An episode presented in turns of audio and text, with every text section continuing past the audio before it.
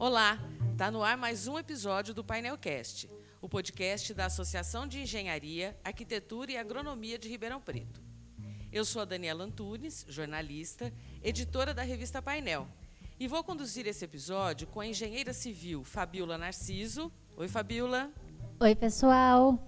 E com o engenheiro agrônomo Bruno Prota. E aí, Bruno? Tudo bom? Tudo bem. O nosso convidado hoje ele é o arquiteto e urbanista Carlos Gabarra. E antes de avançar, eu já vou avisando a bancada aqui do podcast e aos ouvintes que nós vamos falar sobre tudo. Porque o Gabarra é um profissional extremamente conceituado, tem obras de arquitetura importantes na cidade e trabalhou muito tempo no serviço público como urbanista. E assim, ele é do tempo onde o obelisco, que o obelisco da, da 9 de julho com a, a, Avenida Independência, nem ficava naquele lugar onde hoje vai passar, que já não está mais, né, Gabarra? Ah, continua. Não, tirou porque vai passar o túnel ali. O túnel passa do lado. Mas o obelisco não está lá, Gabarra, não, não estraga a minha abertura. Não, o obelisco, se está lá, está atrás do, do tapume. Tiraram por enquanto, Dani. Então, então eu tô certa, Gabarra, tiraram. Tiraram. Por enquanto, e pode voltar para lá, é isso, Fabiola? Se vai voltar, não sei. Bom, vamos lá. Então o Gabarra é das antigas, é isso que a gente quer dizer aqui. E ele tem mais, o Gabarra coleciona carros e motocicletas antigos. Eu fui recuperar um texto que escrevi sobre ele em 2007 e naquele tempo ele estava construindo uma casa que teria a garagem pelo menos quatro vezes maior do que o lugar que ele ia habitar, porque naquele, naquele espaço da garagem ele queria colocar as relíquias que ele coleciona e um motorhome que é o que ele usa para viajar pelo Brasil e a América Latina. Mas esse texto que eu escrevi para painel foi sobre ele porque tinha um motivo que é o que nos trouxe aqui nessa gravação. O Gabarra recebeu naquele ano o prêmio Profissionais do Ano. E nesse papo nós vamos falar sobre isso, sobre o prêmio da EARP e da cidade, sobre carros, sobre arquitetura e sobre viagem. Seja bem-vindo, Gabarra, ao Olá. Painelcast. Tudo bem? Tudo certo. Tudo certo. Eu queria a gente, para a gente começar já no, no Profissionais do Ano, eu queria que a gente já começasse a falar o que, que significou esse prêmio para você. Olha, para mim, bom, primeiro que foi uma surpresa. Eu estava viajando, quando eu cheguei, mais uma vez eu estava viajando. quando eu cheguei, eu fiquei sabendo que eu tinha sido indicado. Foi muito emocionante. Aliás, no dia de receber o prêmio, eu gaguejei até para agradecer. Estava ah, minha tia, que estava substituindo minha mãe, minha mãe já havia falecido. E, mas foi. Aliás, até hoje é emocionante. É. E por que, que os profissionais hoje valorizam tanto essa premiação da IARP? Isso é um reconhecimento de um profissional na cidade, o trabalho que ele fez, do, né, do, do, que ele prestou para a cidade. É, acho que é por aí. Gabarra, posso ser um pouco mais específico? O que, que foi que te trouxe esse prêmio? Qual foi grande, a grande obra, a grande conquista que abriu os olhos do pessoal da associação para premiá-lo? Olha, eu acredito que foi a minha atuação na prefeitura, como na, Secretaria de Planejamento. Eu, eu sempre trabalhei lá na parte de, do sistema viário, eu fui chefe do sistema viário muito tempo. É, todas essas diretrizes de avenida que tem em Ribeirão, é, eu trabalhei nela lá.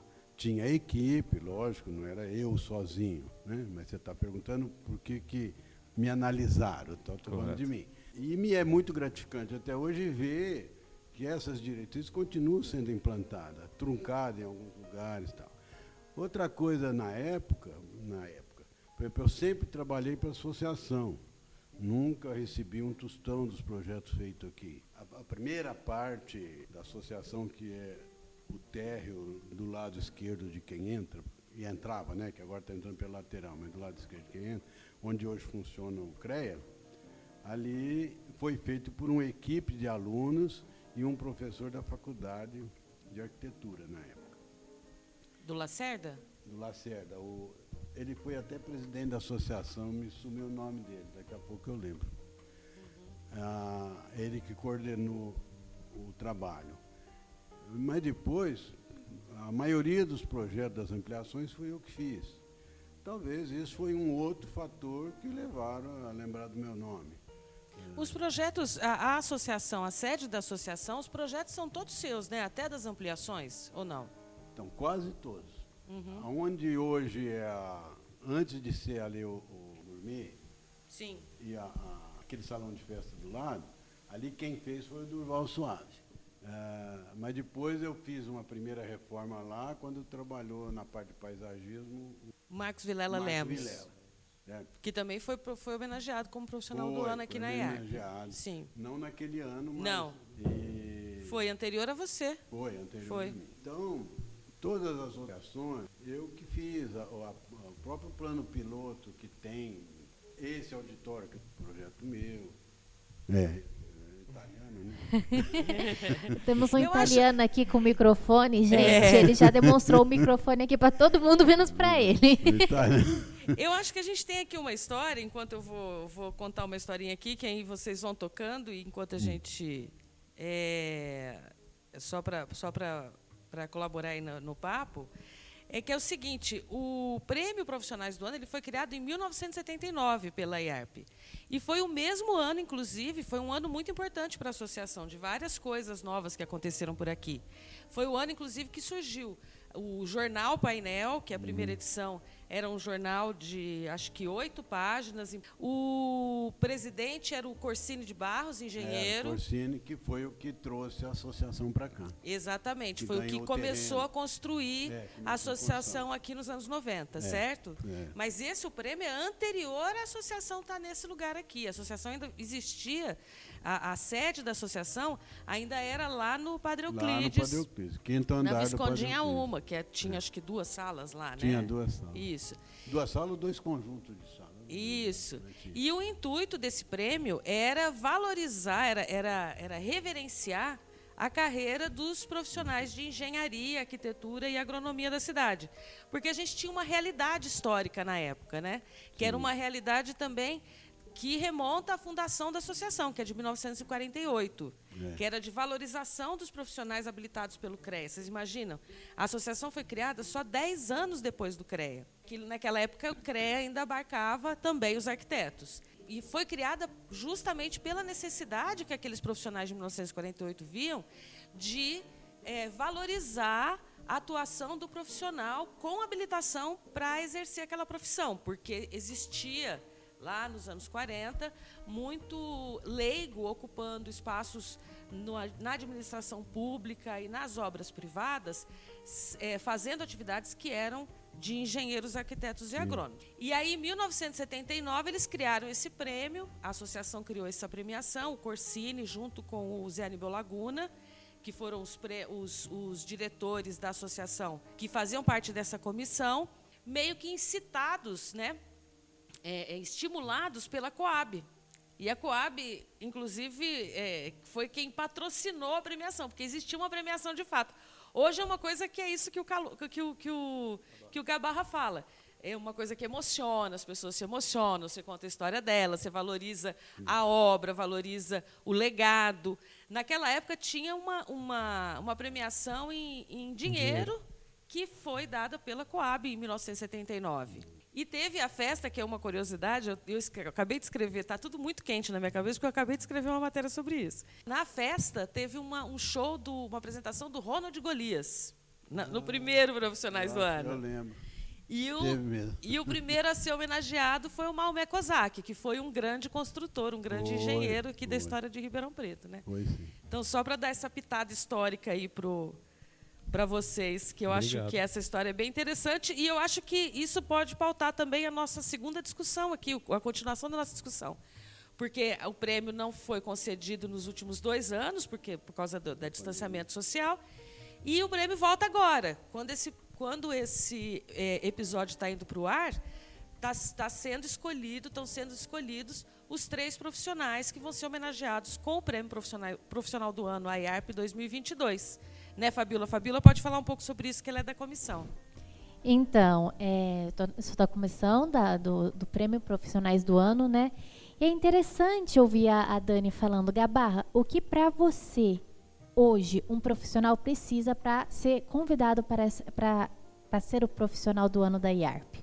Olha, eu acho que um, um dos itens seria ele estar fazendo ou ter feito alguma coisa importante para a própria cidade, se destacar por isso, certo? É, e normalmente eu acho que é considerado essas coisas, né? Sim, sim. É, esse eu acho que é o mais importante, porque o, o profissional, de uma maneira geral, ele está aí trabalhando, todos mereciam ser, ele sendo um bom profissional, ele merece estar, ser reconhecido, sem dúvida nenhuma. Então, para ser o profissional do ano, teria que ter alguma coisa a mais, estar tá trabalhando em prol de entidades, em prol da própria cidade. Eu acho que seria por aí, em próprio da, da associação, alguma coisa que, é, que realmente é, tenha um retorno para a sociedade. Né? Um, um trabalho dele que tenha um retorno claro para a sociedade. Esse é o meu ponto de vista. Sim, e é interessante a gente observar que aqui na IARP a gente elege três profissionais do ano, né?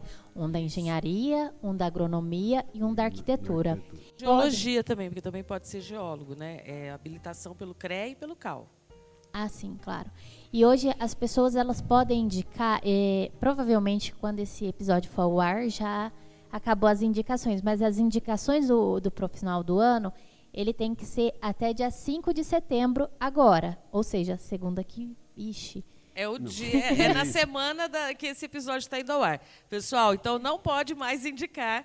Na semana que vem, porque esse episódio está indo ar justamente na semana da indicação, na segunda-feira que vem, dia 12 de setembro, vão ser revelados os profissionais que vão ser homenageados em 2022 uhum. e os nomes vão ser divulgados nas redes sociais, no site, etc. Né? E como é feito essa escolha do profissional? Todos os profissionais que são indicados, eles passam pela comissão e a pessoa que indicou o profissional, ela tem que vir apresentá-lo, ela tem que vir é, mostrar o porquê ele deve ser indicado. Então, é, é interessante ver essa, essa comunicação, porque às vezes realmente, às vezes tem um só que é, a agronomia se junta e elege um para não ter esse debate de hum. quem que, que é melhor, quem que, quem que deveria ser. Mas quando não tem mais de um, é interessante a gente ver cada pessoa que, que apresentou o, o profissional que ela gostaria que fosse, ela defendendo o profissional, falando dos feitos. Eu acho que isso é uma, é uma característica tão importante porque a valorização ela vem, né? Você vê outra pessoa te valorizando é bem mais reconfortante e glamouroso é. do que nós mesmos se, se, se elegermos, né? Eu vou colocar no ar na edição os áudios de profissionais que foram, que receberam a premiação no passado que falam justamente sobre isso que você colocou agora, Fabiola. É interessante que a fala dessas pessoas que vão entrar agora aqui na sequência, eles falam justamente isso. É a, a, a, o diferencial do prêmio da EARP é o reconhecimento dos seus pares porque são profissionais de arquitetura que indicam arquitetos, de engenharia que, e de agronomia que indicam cada um da sua especialidade, assim como da geologia. É, então, nós vamos ouvir agora os áudios do Marcos Canini. É, acredito, né? Até muito escolhido, né? Tem que ser muito escolhido a dedo, porque é, é tá, essa pessoa vai representar todos os profissionais de, daquele ano, né? Então, para mim, a relevância é muito grande por isso. Um prêmio indicado por outros profissionais da mesma área que criaram um conceito dessa pessoa em torno da profissão. Né? Agora é o José Aníbal Laguna, que foi um dos criadores do prêmio, como eu falei antes aqui. Realmente é, é uma glória para o profissional ser reconhecido por sua classe. Da arquiteta urbanista Márcia Santiago, que foi a primeira mulher homenageada, isso aconteceu em 2006. Foi assim um, um uma chancela realmente de que o que eu vinha fazendo, eu estava na direção certa, né? Eu vinha fazendo um trabalho honesto, um trabalho é, competente, um trabalho é, transparente e, e que a minha classe pôde reconhecer. E do engenheiro agrônomo Marcos Landel, que hoje dirige o Instituto Agronômico de Campinas. você ser é, reconhecido por profissionais que atuam nessa região tão competitiva, né, de grande excelência nessa área, é, foi para mim uma emoção muito grande. Mesmo que você não seja eleito, só de ter alguém te defendendo ali na, na bancada já acaba sendo um prêmio por si só, né? É, Quem te indicou, né? Estou curiosa já. A Márcia Santiago foi uma das que me indicaram. Né? Uhum. Né? O... E agora? E agora? E agora? E agora, José? E agora e você agora, não lembra os outros, mas não, não, não Bom, importa. Me fala dessa emoção mas, de indicar, é, da indicação exemplo, dos Márcia, pais. Eu nunca esperaria, eu nunca esperava que ela fosse me indicar para um prêmio desse. É, eu era amigo dela, tal, mas ela foi minha estagiária e depois tivemos pouco contato e de repente ela está me indicando, me defendendo. Me... Eu acho é muito importante isso, sabe? É, oh, como é que chama o engenheiro? Teve um engenheiro aqui. Esse engenheiro, se estiver ouvindo com a gente, não fique chateado, é que faz muito tempo, só vão lá 15 anos, quase é. 16 anos. Não, eu lembrei E tá tudo bem. A hora que você lembrar, você fala já, já de novo. Já o nome vem. É, a hora que você lembrar, você eu fala de novo. E é interessante a gente observar que a escolha do profissional do ano ela é feita um mês antes da festa. Então, é anunciado quem que foi escolhido e um mês depois vai, é, temos a festa. E a nossa festa esse ano vai ser dia 11 de outubro. Então, você que está ouvindo, o podcast vai ao ar antes da festa. Então, garanta o seu lugar na festa. Vai ser aqui na IARP, na sede. E é muito interessante você vir conosco prestigiar os profissionais escolhidos. E é bom observar o seguinte, que isso é uma inovação dessa organização da festa desse ano, porque normalmente foi assim também no ano do Gabarra. O prêmio era entregue na festa do final do ano, que juntava Sim, a festa é. pelo dia do engenheiro, do arquiteto, não sei o que, aquele grande jantar com baile da IARP, que acontece uhum. todo final de ano, que neste ano tem também, e a programação está super legal. E nesse dia já entregava o prêmio, já fazia festa e tal. Neste ano, é, a diretoria decidiu, né, a diretoria e o conselho decidiram desvincular as duas coisas e o, o, a entrega do Prêmio Profissionais do Ano vai ser no dia 11 de outubro, na EARP, como a Fabiola falou. Sim, a intenção de desvincular as duas festas é que o dia do profissional do ano, né, a festa dos profissionais do ano, vai ser exclusivo para homenagear as pessoas. Hum. Porque, às vezes, quando a gente coloca junto com a festa de fim de ano, nem todo mundo ia pra, para a festa é, querendo ver os profissionais. Então, quem vai estar aqui vai ser exclusivamente para prestigiar vocês, profissionais, prestigiar os profissionais que estão aqui. E um dia, quem sabe, estar lá no palco também, né? É vai ser um dia muito legal, você não acha, Gabá? Eu acho interessante.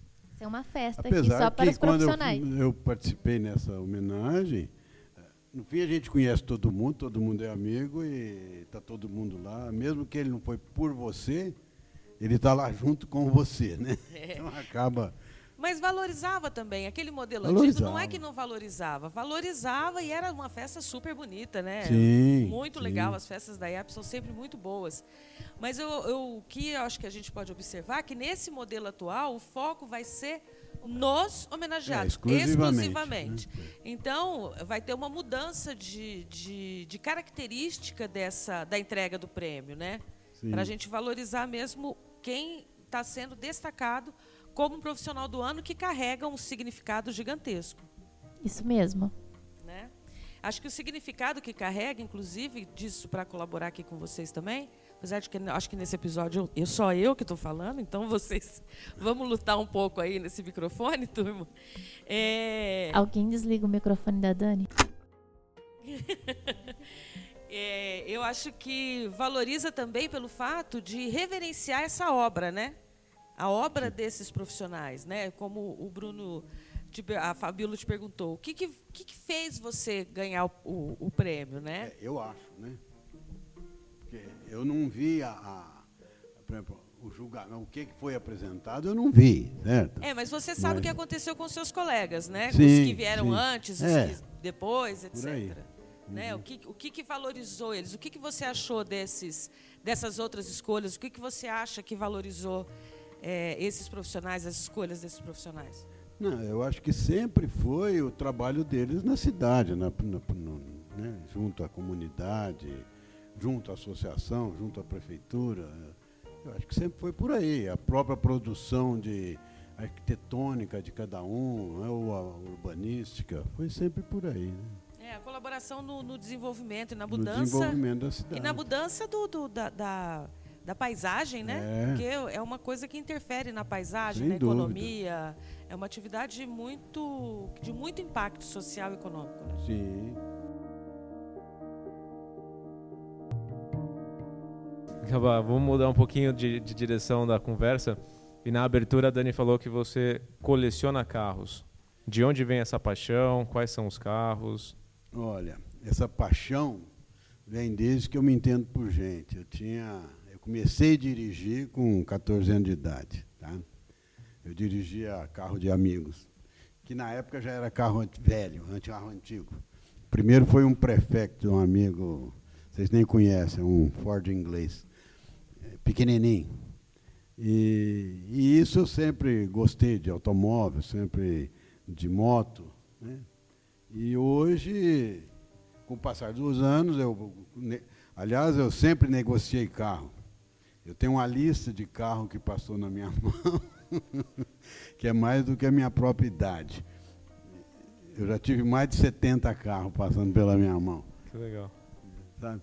É, até a pessoa brincava, ah, você tomou banho hoje? Ah, porque ah, trocou de carro, é, troquei de carro. então, era, sempre gostei de carro. E hoje eu tenho uma, o mais antigo meu é um Ford 29, que eu tenho ele há 44 anos. Uau. Foi, eu comprei um mês antes do meu filho nascer, do meu filho mais novo. E eu comprei em junho, em julho, ele nasceu em agosto. Foi uma briga tremenda em casa, porque eu gastei o dinheiro no carro antes do neném nascer. Mas. Mas deu tudo certo no final. Não, deu. Tá aí o carro, tá aí meu filho, estão os dois, sem problema. E depois, em seguida, eu comprei uma Belé 54, isso em 82, eu comprei essa Belé. Depois, um, aí veio um, um XR3 conversível, amarelinho. Depois um Carmanguia 72 amanhã, amanhã, o ano que vem, eu tenho um Mitsubishi 93, que amanhã, é, o ano que vem ele passa a ser antigo, porque passa a ter 30 anos. E o motorhome que eu passeio direto todo ano, mais de uma vez por ano, esse é 1987. Ele está comigo desde 1989. Então ele está comigo há 34 anos, né? Se não me engano, vai para 35 anos, alguma coisa assim. Eu não fiz a conta aqui. E já andou quanto? Ah, eu andei nele uns 200 mil quilômetros. Poderia ter andado mais, mas não deu. Eu falo muito assim, eu, quando as pessoas me perguntam, você, você viaja muito? Eu falo, eu viajo muito mais do que eu posso e muito menos do que eu quero. É. Não, e aqui eu ouvi, ele falou que ele teve o, o comprou o carro um mês antes do filho um nascer, né? Antes. Quem deu mais trabalho, o carro ou o filho? É, eu acho que o carro continua dando trabalho. O filho já formou, está por conta, e o carro continua no mesmo trabalho, né? Volta e meia ele. Mas é, é que não é, é aquela é história, é, é um lazer, é uma diversão, né? Hoje, por exemplo, hoje, é, durante a pandemia eu construí um salão, devagarzinho, foi quatro anos construindo esse salão, e hoje eu tenho os carros, não estão mais na garagem da minha casa, estão nesse salão e que eu tenho com outros colegas, né? Outros colegas põem lá também. E aliás, se vocês quiserem visitar, tá às ordens. Eu quero.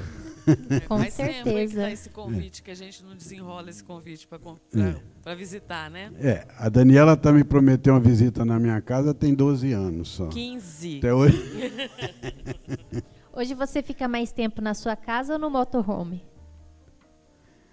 Não, é assim, não, eu fico mais tempo em casa. Eu acho que empata, meia meia. É que quando a gente sai para viajar, sai 20 dias, 30 dias, não é um fim de semana, né, no motorhome. Uhum. Agora, por exemplo, eu chamei o dia que a Daniela me ligou, eu estava no sul. Eu fiquei 20 dias rodando lá para o sul. Olha só. Em 18, em 2018, eu rodei 70 dias para o Nordeste. Faço justo a gente e ficaria mais visita set... o quanto antes. E ficaria mais 70 dias tranquilamente, é que eu tinha compromisso. Senão eu teria ficado por Aí, lá. Viu, gente? Qual foi a viagem mais longa nesse motorhome? Foi no sul do Chile, foi nos Lagos Andinos. Eu cruzei a Argentina, desci os caracoles lá, que é em Mendonça, desci o caracoles para Santiago, né? E depois fomos até os Lagos Andinos, Lagos, Lagos Andinos, né? lá no Chile, no sul do Chile. De lá nós atravessamos para Argentina novamente, fomos a Bariloche, depois subimos. Na subida fundiu o motor do motorhome. Eu fiquei dez dias lá, meus filhos vieram embora de avião. Um jeito bom de estender a viagem, né? É. Não, mas esses dez dias nós aproveitamos muito. Ficamos conhecendo Mandou os filhos embora, aí que aproveitou. É, cidade pequena. E conhecemos chique, né? gente. Teve um, um, casal lá que nós ficamos conhecendo, até a, a menina, a filha dele estava aprendendo português. E ela, a mãe perguntou: vocês não querem dar aula para minha filha? Ah, podemos conversar, né? E conversamos muito. Eu sei que no dia que eu vim embora, e era uma família simples, sabe? Mas eu falei, gostava de um vinho, uma coisa tal. Almoçamos junto um dia. No dia 8 de maio, que é dia da mulher, eles nos levaram para um almoço no restaurante, que nós estávamos lá. E, mas no final, quando eu saí de lá, eu tinha ganho 18 garrafas de vinho desse casal. Ensinou português para a filha? Ensinei, ela fala português. Até hoje nós nos comunicamos com amizade. E toda viagem fica as amizades, toda. É, muito interessante. Muita amizade. É, é muito bom. Você, eu gosto mais de cidade pequenininha, que você vai, para, vai conhecer o pessoal, conhecer a cidade. E o que, que da sua atividade profissional como arquiteto e urbanista tem nesse seu hobby de viajar, de cuidar de carro, do motorhome? Porque hoje tem muita gente, né, que a gente vê no Instagram que projeta, né? Projeta, faz o interior Não, de pensei perua nisso agora. Kombi, etc. Não, você você- mexeu nessas coisas ou seu Não, negócio você é viajar aprende mesmo? muito, porque a gente tem o costume de observar, né? O arquiteto, principalmente, não sei se é principalmente, mas o arquiteto é uma característica que ele tem, é observar onde ele está, né? É, são os pequenos detalhes. Para você chegar no pequeno detalhe, você já observou o macro, certo? E a gente aprende muito com cada cidade, com cada vivência. Você, na verdade, você está sempre aprendendo, né? Você aprende com o idoso, com, com o jovem e com a criança. Você está sempre aprendendo. E você aprender nessa cidade, como uma pessoa vive, você, a hora que você vem para o seu projeto, para a sua cidade, você traz muita coisa que você aprendeu, que você traz na bagagem, né, de volta. É, se aplica ou uma simplicidade, ou uma solução diferente, ou sempre tem alguma coisa que você aprende. Gabarra, e com a sua experiência com o seu motorhome, é, você não pensa em desenvolver projetos? Hoje tá tanta gente querendo ter a, a sua Kombi, né, para viajar. Você não Hum. pensa em montar uma equipe, desenvolver projetos para? Seria bastante interessante. Olha, a mão de obra para isso é problemática. Você pegar, por exemplo, o meu motorhome, quem faz manutenção sou eu. E tem de alguns colegas que levam lá para fazer alguma coisa. Ah lá, viu? Ele já tem uma Tem. equipe. Eu tô Né? achando que o Gabarra, nessa altura do campeonato, ele tá querendo é passe... usar, o Usar o motorhome, motorhome. não, Não, trabalhar com o Não, ele tem que motorhome. Mas tem que Transferir essa um, gru- um clube. experiência Tem um também. clube de motorhome, o pessoal que viaja junto. Tem. Aqui em Ribeirão, nós somos fundador eh, de um grupo que chama Sem Fronteiras. É só de Ribeirão, é da- dos, dos proprietários de Ribeirão e de alguma cidade do entorno de Ribeirão. Né? Cravinhos, Sertãozinho, Jardinópolis, eh, pequena aqui. E nós estamos com 20, mas não é associação de. não, não, tem, não tem mensalidade, não tem nada. É, é associação para se reunir. Aliás, para a pessoa participar da associação, ela tem que participar das reuniões, senão ela não participa. A história de WhatsApp é o bom dia, boa tarde, boa noite só, isso a gente corta logo. Tem que ter a, a, convivência de cada um. Então é muita experiência que um passa para o outro, sabe? É, tem algumas coisas que eu faço de parte de, de, de energia solar do, do, do caminhão, do, do, motorhome, né? É, que eu faço aqui em Ribeirão. E tem colegas que vai lá para ajudar. Ó, como é que eu faço aqui? Não sei o que, estragou lá, onde eu levo. Não, conta essa história aí direito. Não vai então, passar energia solar assim no motorhome sem contar. O que, que é esse hein? negócio da energia solar no motorhome? Não, há quatro anos atrás, cinco anos atrás, eu comprei duas placas solares, instalei no motorhome e para carregar a bateria, né? Então, de primeiro, eu sempre dependia de uma tomada elétrica num ponto que eu parava. Se eu parasse um pouco mais de tempo, por exemplo, de um dia para o outro eu ainda aguentava, mas se eu parasse mais tempo, eu precisava de uma tomada para carregar as baterias do carro, né, pra, do, da casa, né? Porque são duas baterias, a bateria da, do carro e as baterias da casa, para acender luz, geladeira, né, essas coisas. E a instalação das placas solares, né, ela me trouxe uma autonomia de 10 a 15 dias em dois. Eu e a Mara ficamos 10 a 15 dias tranquilo, usando a geladeira normal, uma televisão, sabe? Depois disso tem que ligar na, na tomada. Ou liga na tomada ou você está andando, você carrega com, a, com o motor ligado. Ah, tá. tá. Então, às vezes, você fica. Essa viagem que eu fiz para o sul, eu liguei 20 dias, eu liguei dois dias na tomada. Mas liguei porque estava à disposição a tomada. Eu falei, ah, vou ligar porque é assim tudo a luz que precisa. Porque é tudo LED. Então gasta pouco. Eu troquei, né? Antigamente era lâmpada incandescente, gastava demais, né? uhum. né?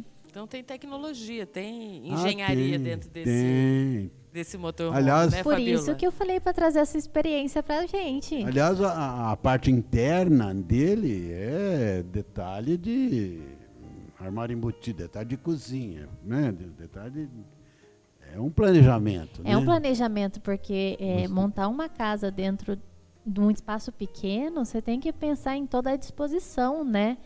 De onde vai ficar o quê, o é. que que dá para reaproveitar, que ali às vezes vira vira é, mesa e depois vira outra coisa. A mesa vira cama de casal, tem o quarto de casal no fundo, o teto, a, a parte de cima da, do motorista vira outra cama de casal. Então meu carro cabe seis pessoas. Olha só. É é bem grande. grande. Acho que é. eu já vi, quando você ficava mais para baixo, que eu já vi ele há muitos ah, anos. Ah, deve ter visto. O outro é. ele ficava na rua. Agora, nessa casa, ele tem um lugarzinho dele, mas ele ficava na rua mesmo. É.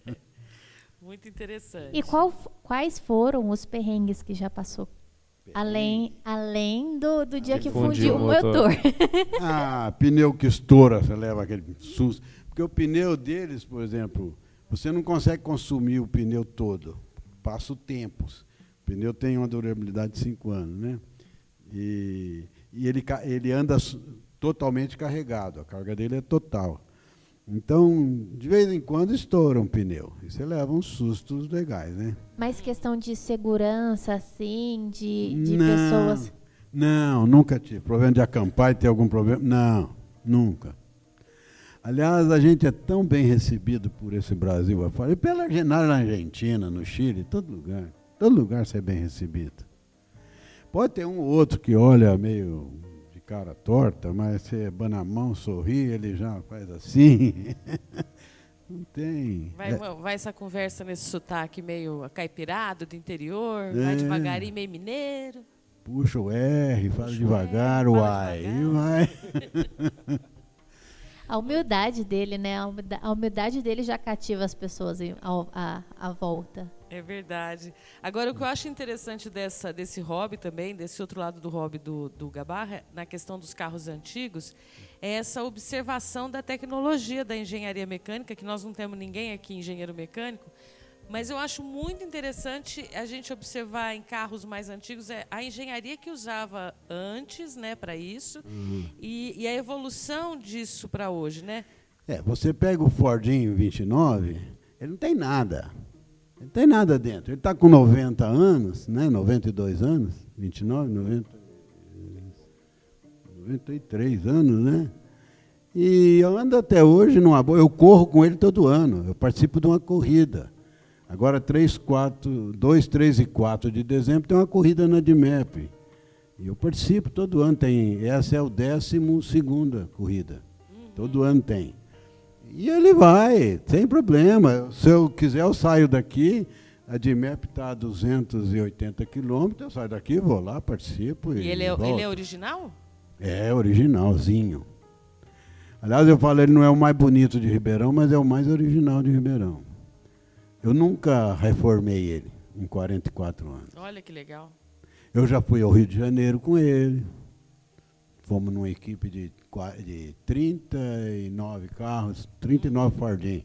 Saí daqui, fui para São Paulo, São Paulo descemos pela praia e fomos pela 101 até o Rio de Janeiro. Aliás, vamos fazer um compromisso aqui. Você vai mandar uma foto desse Fordinho, porque nós vamos publicar no Instagram do Painelcast uma Vai. foto desse Fordinho Eu tenho uma o foto. mais em- original de Ribeirão Preto. né, Fabiola? É, ele é muito original. Isso Tem- o que eu falo, o que não é original dele está sem, não tem, está faltando. Não precisa de pôr ainda, o resto é original. Legal. E aqui na associação a gente tem que falar isso também. Nós temos mais uma pessoa que também coleciona carro antigo, que é o Glória, que é o engenheiro Glória, o Glória tem agrônomo. carro bom. O carro do Glória são mais novos que o. Mais novos que o Fordinho, né? Mas ele tem carro da década de 60, de 70. É, uma vez eu fiz uma entrevista com ele, ele me deixou é, dirigir aquele carmanguia dele. É.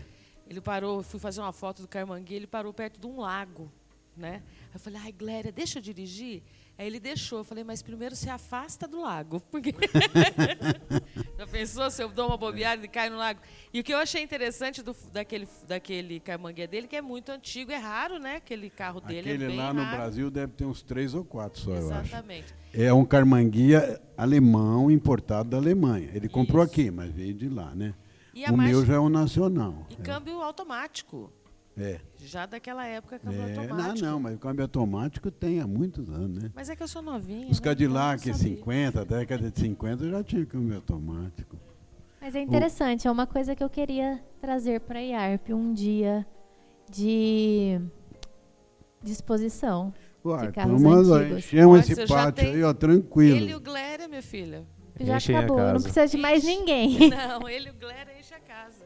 Meu, ele e eu o Glória, meus amigos irmãos, do Glória. eu tenho tem quatro, mais quatro irmãos que têm carro antigo. Já vamos deixar essa, essa pulguinha aí pro Ai, Glória meu e Deus, pro... será que eu consigo? Consegue? Consegue. Marcar isso boa. então. Muito boa.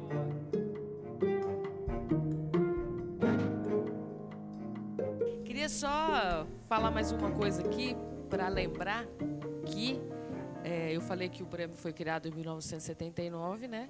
E até hoje foram 79 homenageados com o prêmio Profissionais do Ano, a IARP. Então, neste ano, a gente vai completar, vocês que são bons de matemática e rápido aí, 82. É isso aí. Então, esse ano a gente vai completar 82 é, homenageados com o prêmio da IARP, sendo que um deles é o nosso convidado de hoje, o Carlos Gabarra. Muito, Muito bem. Obrigado, Gabarro. Obrigado pelo teu tempo, por dividir com a gente toda esse, essa experiência e conhecimento. E parabéns novamente pelo prêmio conquistado. Obrigado, eu agradeço vocês e estou às ordens, pra, inclusive para a exposição do carro antigo. Que já vamos gostou, fazer, vamos né? fazer. Obrigada, Gabarra. Eu já tenho agora um, um serviço, né? Já tá me passando serviço. Uma missão, uma missão, né? Uma missão pra, pra frente aí que vai ser boa. Pois é. Obrigada, Gabarra. Obrigada a todos e vou esperar o convite, viu? Pra ir lá conhecer.